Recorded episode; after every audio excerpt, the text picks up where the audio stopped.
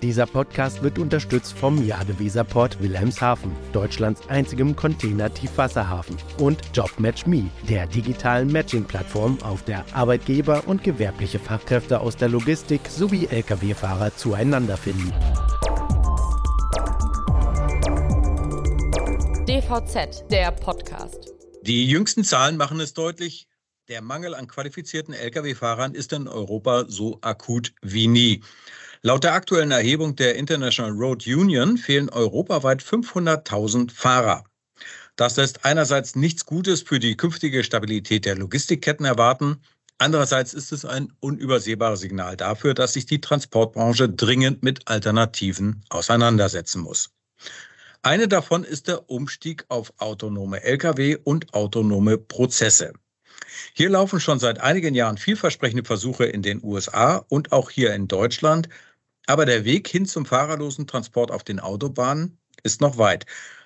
Doch welche Möglichkeiten bietet die Technik für abgeschlossene Betriebsgelände? Dieser Frage wollen wir heute nachgehen.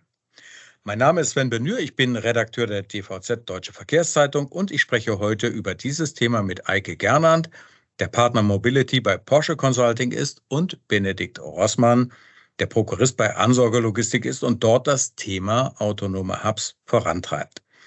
Beide sind Autoren der Studie The Autonomous Logistics Hub of the Future. Herzlich willkommen, Herr Gernand. Herzlich willkommen, Herr Rossmann. Ja, fangen wir an, Herr Rossmann. Mit Ihnen steigen wir ein mit dem Praktika. Ich hatte es ja eingangs erwähnt. Die Fahrerknappheit hat mittlerweile ein dramatisches Ausmaß angenommen. Und die große Frage ist, gibt es Hoffnung auf Besserung? Sehen Sie einen Hoffnungsschimmer? Äh, ja, äh, Sie sprechen es an. In Europa fehlen je nach Studie 400.000, Sie sagten 500.000 äh, Lkw-Fahrerinnen und Fahrer, davon ungefähr allein 100.000 in Deutschland. Und diese Lücke wird jedes Jahr größer. Schätzungen gehen von 20.000 äh, zusätzlich fehlenden Fahrern aus, nur hier bei uns in, in Deutschland. Und der dramatische Krieg in der Ukraine äh, hat die Situation sicherlich noch mal weiter äh, verschärft. Können wir was dagegen tun? Ich hoffe schon. Ähm, denn letztendlich ist der Güterverkehr eine ganz, ganz wichtige, ein ganz wichtiges Rückgrat in unserer Wirtschaft. Und es gibt verschiedene Lösungsansätze, denke ich. Eine attraktive Vergütung äh, kann sicherlich kurzfristig Abhilfe leisten. Aber mittelfristig muss es ja darum gehen, dass wir die Arbeitsbedingungen der Fahrer entscheidend verbessern müssen. Da geht es um die Situation an den Rampen, da geht es um die Situation an den Rastplätzen.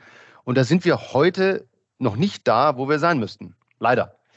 Mhm. Und langfristig wird sich die Rolle des Fahrers aber auch verändern, wenn wir nämlich in den nächsten Jahren mehr und mehr autonome Technologien in dem Bereich sehen werden. Okay, ähm, was wäre denn jetzt, ausgehend davon, dass sich einiges ändert, ähm, eine folgerichtige allgemeine Empfehlung für die Transportunternehmer? Ich denke, es ist wichtig für Transportunternehmen, äh, dass sie sich frühzeitig mit innovativen Technologien beschäftigen.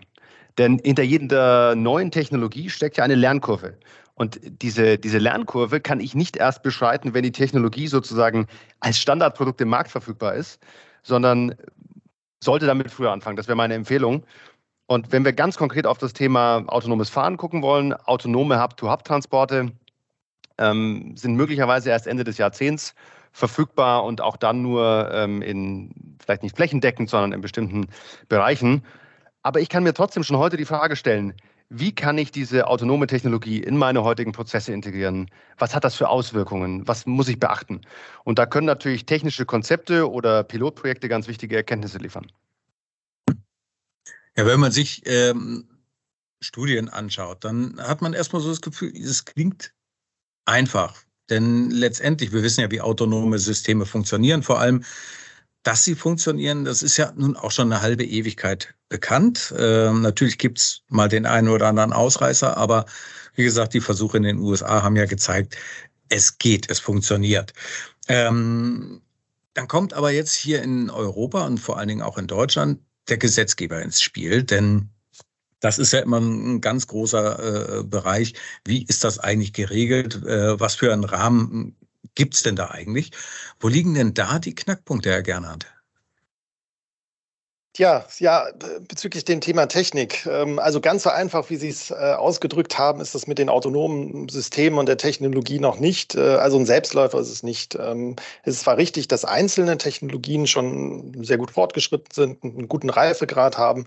Aber was natürlich die Herausforderung bleibt, ist dieses funktionierende Gesamtsystem. Und wenn wir uns da mal den, den Logistik-Hub anschauen, sind natürlich die Schnittstellen zwischen der Infrastruktur, zwischen dem Trailer, zwischen Umsetzungsfahrzeugen.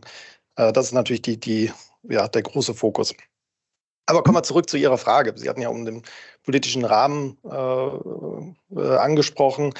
Ähm, ehrlich gesagt ist da Deutschland weiter als auch als, als viele denken, was, was das Thema angeht. Ähm, Deutschland hat jetzt das Gesetz zum autonomen Fahren einen guten Rechtsrahmen geschaffen, um autonome Fahrzeuge, das heißt Stufe 4, das heißt Fahren ohne quasi einen physischen Fahrer, äh, in festgelegten Betriebsbereichen im öffentlichen äh, Straßenverkehr zu nutzen. Und äh, die Novellierung dann der Straßenverkehrsordnung, die definiert nochmal, dass das Fahren auch ohne Fahrer möglich ist und dass es nur eine technische Aufsicht geben muss. Jetzt ist es natürlich so, in, in abgeschlossenen Bereichen ist es einfacher, ein, einen festgelegten Betriebsbereich auch ähm, ja, sicherheitstechnisch zu ertüchtigen. Ähm, und genau die Situation haben wir ja im Logistik-Hub.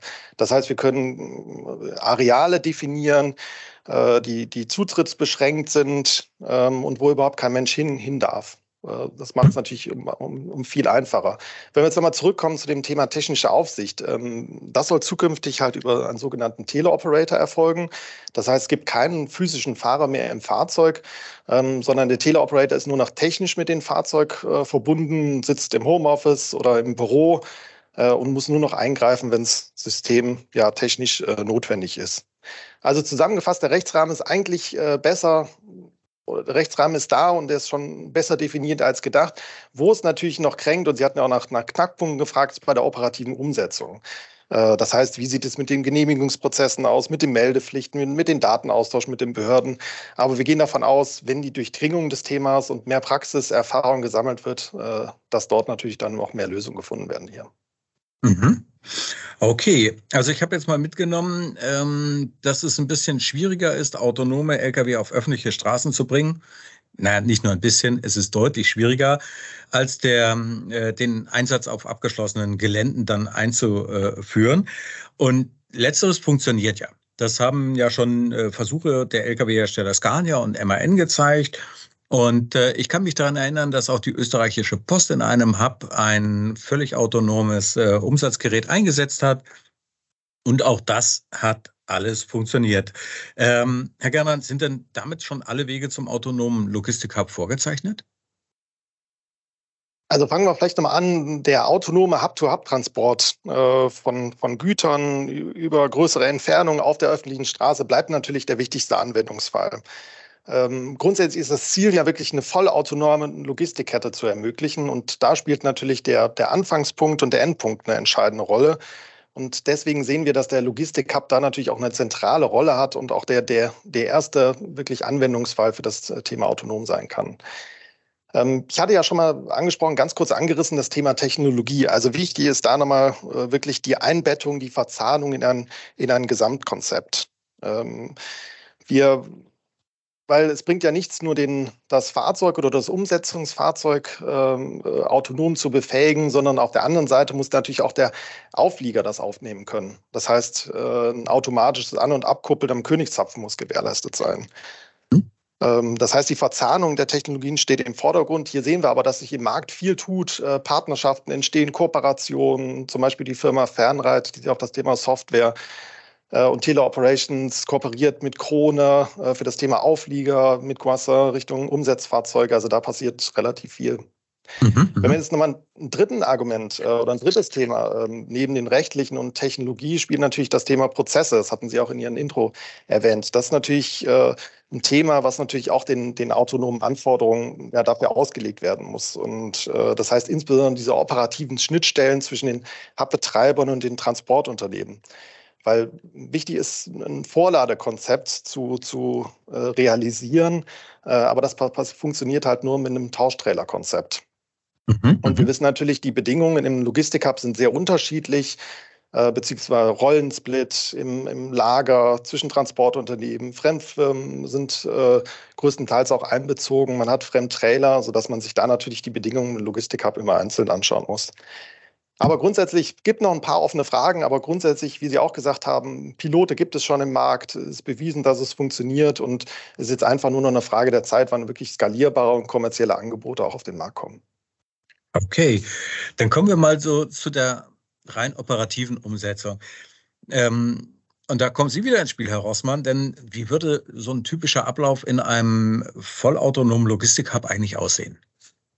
Ja, also der Prozess, wie wir ihn in unserem Konzept vorgesehen haben, würde, würde so aussehen, dass der LKW äh, am Logistikhub ankommt mit einem Fahrer und ich sage bewusst mit Fahrer, weil das äh, für die absehbare Zeit auch noch äh, der dominante Fall sein wird. Es kommt also Fahrer und LKW äh, am Hub an. Ähm, der Fahrer muss sich verifizieren, das erfolgt über das Kennzeichen oder ein Barcode oder, oder andere Dokumente. Äh, dann wird er wird das Fahrzeug nochmal optisch äh, gescannt. Da geht es um das Thema irgendwie Haftungsübergang. Gibt es Schäden vielleicht am Auflieger, die gegebenenfalls durch eine autonome Technologie ja entstehen könnten? Waren die Schäden vorher da? Waren sie nicht da? Und dann fährt der LKW eben auf diesen äh, Betriebshof, stellt seinen ähm, Auflieger an einem definierten ähm, Platz ab und holt sich eine bereits vorgeladene Ladeeinheit, sattelt die auf und fährt wieder weiter. Wenn er jetzt eine Pause machen muss, dann kann er die natürlich am Logistik-Hub auch ähm, ähm, verbringen, die Pause. Aber aus der Praxis wissen wir, dass die Wartezeiten, die an so Logistikzentren entstehen, häufig nicht zu den Pausenzeiten des Fahrers passen. Insofern haben wir angenommen, der Fahrer fährt weiter, äh, generiert damit Transportumsatz. Und das ist natürlich auch ein Treiber für das, für das Saving, das wir aufgezeigt haben in dem Konzept. Und jetzt könnten Sie sagen, gut, bis hierhin ist das so ein klassisches Vorladekonzept, ja, äh, wie es ja heute zum Teil auch schon zum Einsatz kommt an Logistikzentren. Aber jetzt kommt die autonome Komponente mit dazu. Und zwar kommt jetzt ein autonomes äh, Rangierfahrzeug, ein Umsetzfahrzeug, nimmt völlig selbstständig den abgestellten Trailer auf, bringt den selbstständig an die richtige Rampe, ähm, dort wird der Trailer entladen, im besten Fall an der gleichen Rampe wieder beladen oder das Umsetzfahrzeug äh, verbringt den Trailer nochmal eine neue Rampe. Ist der Trailer fertig, wird er äh, zurückgebracht auf den Trailerhof und steht dort wieder zur Abholung bereit. Und das ist mal in ganz einfachen Worten der, der Kern des Konzepts. Und mitgedacht haben wir dabei aber natürlich auch das Thema Elektro-Lkw und die notwendige Ladeinfrastruktur. Wie könnte die also auch aussehen? Und zwar sowohl für das autonome Rangierfahrzeug, dass er das Betriebsgelände nie verlässt, aber auch für die mhm. extern ankommenden Lkw, weil wir in beiden Bereichen äh, in, in Zukunft mehr vollelektrische Fahrzeuge sehen werden. Ja, also das ist ja vorgezeichnet. Ähm, das wissen wir ja, dass die Pläne genau in diese Richtung gehen. Irgendwann werden wir halt die äh, E-Lkw im Einsatz haben. Und dann ist es natürlich gut, wenn man dann auch schon mal darüber nachgedacht hat, wie können wir das denn am besten in die Wege leiten. Aber jetzt kommen wir mal zu einem Punkt, äh, lieber Herr Gernern, der jeden Unternehmer natürlich interessiert. Wir kommen zum Finanziellen.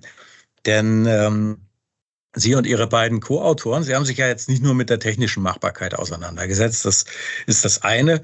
Sie haben natürlich auch ein bisschen gerechnet und äh, Kosten mal definiert, die entstehen. Und äh, auf den ersten Blick scheint ja die Umsetzung des Konzepts erstmal keine besonders günstige äh, Angelegenheit zu sein. Wie sollen denn das die mittelständischen Unternehmen, bei denen eigentlich die Kapitaldecke auch nicht besonders dick ist, überhaupt wuppen? Ja, ja, das ist ein guter Punkt. Also Ziel muss es erstmal im ersten Schritt sein, erstmal Erfahrungen sammeln, also zu pilotieren und danach sukzessiv äh, den Betrieb im, im Logistik-Hub umzustellen.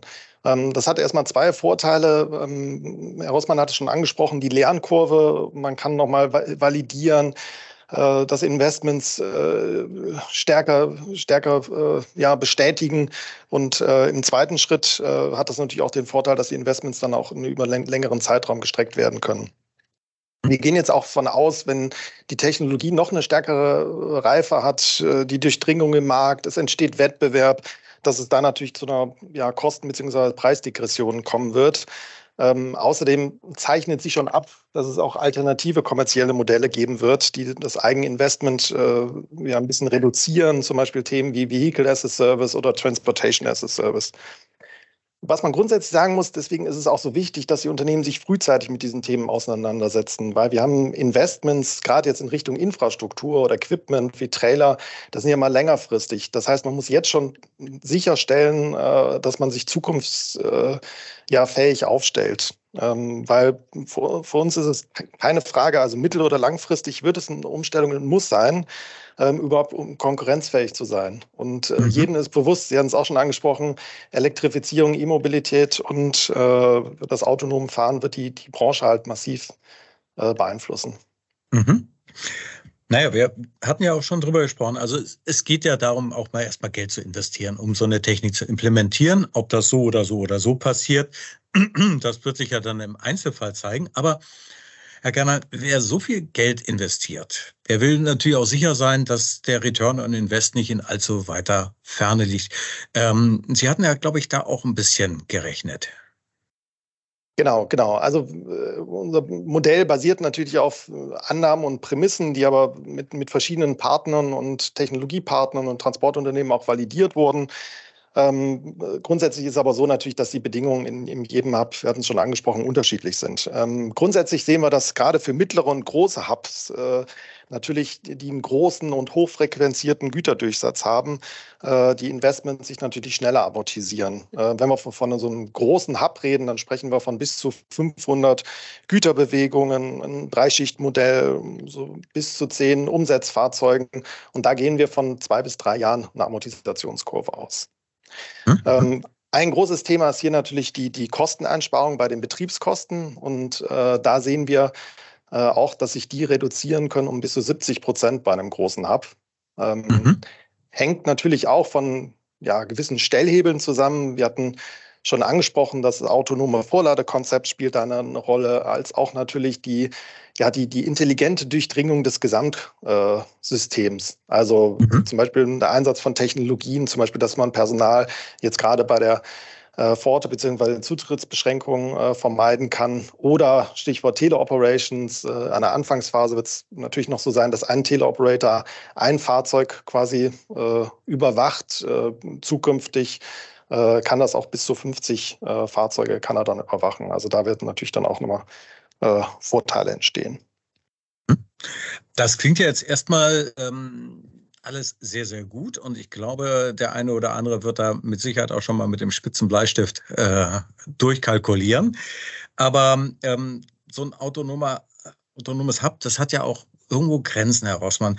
Ähm, ich könnte mir einfach vorstellen, dass es vielleicht auch keine so gute Idee wäre, nehmen wir mal Systemverkehre mit äh, den Stoßzeiten, wo dann wirklich richtig viel los ist. Äh, könnte ich mir halt vorstellen, dass das keine so gute Idee wäre, sowas autonom zu betreiben. Wie sehen Sie das? Ja, das ist ein sehr guter Punkt. Ähm, aus wirtschaftlicher Sicht, und das hat äh, Herr Gernhardt ja gerade gesagt, sind natürlich große Hubs mit hohem Durchsatz an Fahrzeugen schon sehr interessant, weil einfach der Return on Invest äh, früher kommt. Ähm, aber man muss eben ein paar Einschränkungen treffen. Und die erste Einschränkung wäre, wir haben in unserem Konzept uns auf die, also bewusst auf die heute dominante Form äh, des LKWs oder eine dominante LKW-Komposition äh, festgelegt, nämlich die Sattelzugmaschine und den Auflieger. Ähm, und diese typischen Systemverkehrshubs, die Sie ja ansprechen, das sind ja Stückgut, äh, oder äh, Paketzentren, die arbeiten in der Regel mit Wechselbrückensystemen. Und das ist schon mal eine Einschränkung, aber technisch auch nicht unmöglich, weil es ja ein standardisierter Ladebehälter ist grundsätzlich. Auch da gibt es äh, äh, Pilote. Ähm, und was aber noch dazu kommt, ist, Sie sprechen die Stoßzeiten an, diese, diese, diese Peakphasen äh, in so einem Hub. Ähm, so ein autonomes System arbeitet immer effizienter, lieber wäre das falsche Wort, ne, der, der autonomen äh, Software ist es egal, aber sie arbeitet einfach effizienter in einem gleichmäßig äh, fließenden Verkehr und in einer kontrollierten Umgebung als zu besonders hektischen, intensiven Stoßzeiten, äh, die Sie ja eingangs jetzt in Ihrer Frage erwähnt haben. Und last but not least wird sicherlich auch der Mischverkehr, den wir gerade zu Beginn die nächsten Jahre sehen werden, sprich Mischverkehr, autonome Fahrzeuge auf der einen Seite und konventionell gefahrene Fahrzeuge auf der anderen Seite, das wird sicherlich auch nochmal eine Herausforderung. Herr Rossmann, dann haben autonome Hubs scheinbar also äh, eine ganz große Chance, wenn die Anlagen auf einem gleichbleibenden Aktivitätslevel betrieben werden. Von dort aus würde ich aber ganz gerne nochmal auf unseren Ausgangspunkt zurückkommen. Denn ähm, wenn immer weniger Lkw-Fahrer zur Verfügung stehen, Warum haben denn eigentlich nicht Fuhrunternehmen und Logistikdienstleister nicht schon längst angefangen, äh, auf autonome Systeme in ihren Hubs umzustellen? Naja, äh, gute, gute Frage. Ähm, der Punkt ist, die Einzeltechnologien, die, die sind vorhanden, auch, auch bis zum, zum großen Teil schon vorhanden gewesen. Aber es fehlte einfach bisher an so einer intelligenten ähm, äh, Verzahnung, an einer intelligenten Verknüpfung. Ähm, also wenn Sie so wollen, an so einem technischen Gesamtkonzept. Ich kann ein ganz konkretes Beispiel geben. Umsetzfahrzeuge gibt es seit Jahrzehnten, äh, sind im Markt verfügbar, kein Problem. Aber es gab sie eben bisher nicht mit, mit, mit Steer-by-Wire-Technologie und äh, autonomen Sensoren oder Sensoren für, die, für das autonome Fahren. Und diese Technik erlaubt es, erlaubt es dann halt erst, dass wir diese Fahrzeuge per Teleoperation aus der Ferne steuern können. Und natürlich gehört auch immer eine Portion Mut dazu, bestehende Systeme anzupassen, zu verändern.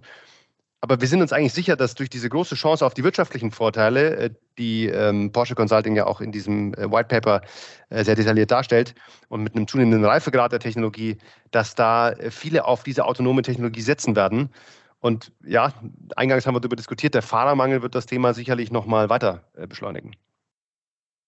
Naja, aber ähm, sehen Sie, Herr Rossmann, es wird sich natürlich auch weiterhin um den Faktor Mensch drehen. Natürlich, denn der muss sich ja mit diesen neuen Ansätzen erstmal auseinandersetzen. Und das kann natürlich auch dauern, ähm, denn viele Lkw-Fahrer, die halten ja mit ihrer Meinung nicht hinterm Berg, dass sie autonome Lastwagen als erhebliche Existenzbedrohung oder Teufelswerk ansehen. Und ähm, daher dürften natürlich dann auch viele klassische Fuhrunternehmen zögerlich sein, wenn sie dann sagen, naja, sollen wir das machen oder sollen wir es nicht machen? Ähm, das ist doch ganz klar, niemand will ja die verbliebenen Fahrer vergraulen. Wie sehen Sie das? Also ganz wichtig, ähm, es geht nicht darum, dass wir den Lkw-Fahrer aus der Gleichung nehmen. Äh, das Stichwort hier ist ja technische Aufsicht. Die ist gesetzlich notwendig, die ist gesetzlich gefordert. Das heißt, wir werden auch in Zukunft Lkw-Fahrer brauchen. Und aus unserer Sicht bietet sich hier eine ganz, ganz große Chance, nämlich für einen Wandel des Berufsbildes. Anstatt dass der Fahrer über längere Zeit weg ist von der Familie, vielleicht zu etwas weniger angenehmen Arbeitszeiten arbeiten muss, ähm, besteht die Chance, dass künftig mehr und mehr Fahrer in einem Teleoperations Center arbeiten, mehrere Fahrzeuge parallel überwachen können, eben nur noch eingreifen, wenn die äh, Technik es erfordert.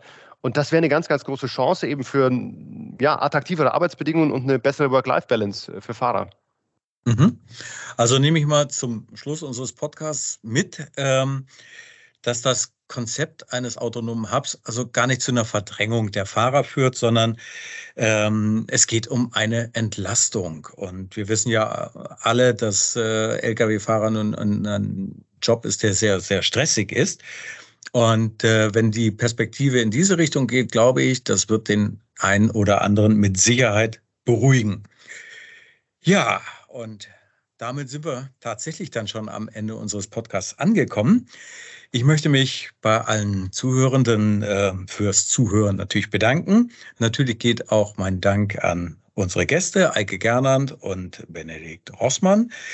Den Link zu der Studie von Porsche Consulting habe ich in die Show Notes gepackt. Dort finden Sie auch den Link zu der Playlist Autonome Fahrzeuge in unserem Videoformat Truck Insider auf YouTube. Und wie nach jeder Folge möchte ich mal daran erinnern, dass man diesen Podcast natürlich auch abonnieren kann auf allen gängigen Podcast-Plattformen. Und dann verpassen Sie nie wieder eine neue Folge. Über ein Sternchen oder einen Daumen hoch freue ich mich übrigens ganz besonders. Falls Sie Fragen haben oder uns Feedback geben wollen, können Sie uns jederzeit eine E-Mail schicken an redaktion.dvz. Ich verabschiede mich und wünsche Ihnen noch weiter einen erhellenden Tag. Ihr Sven Benür.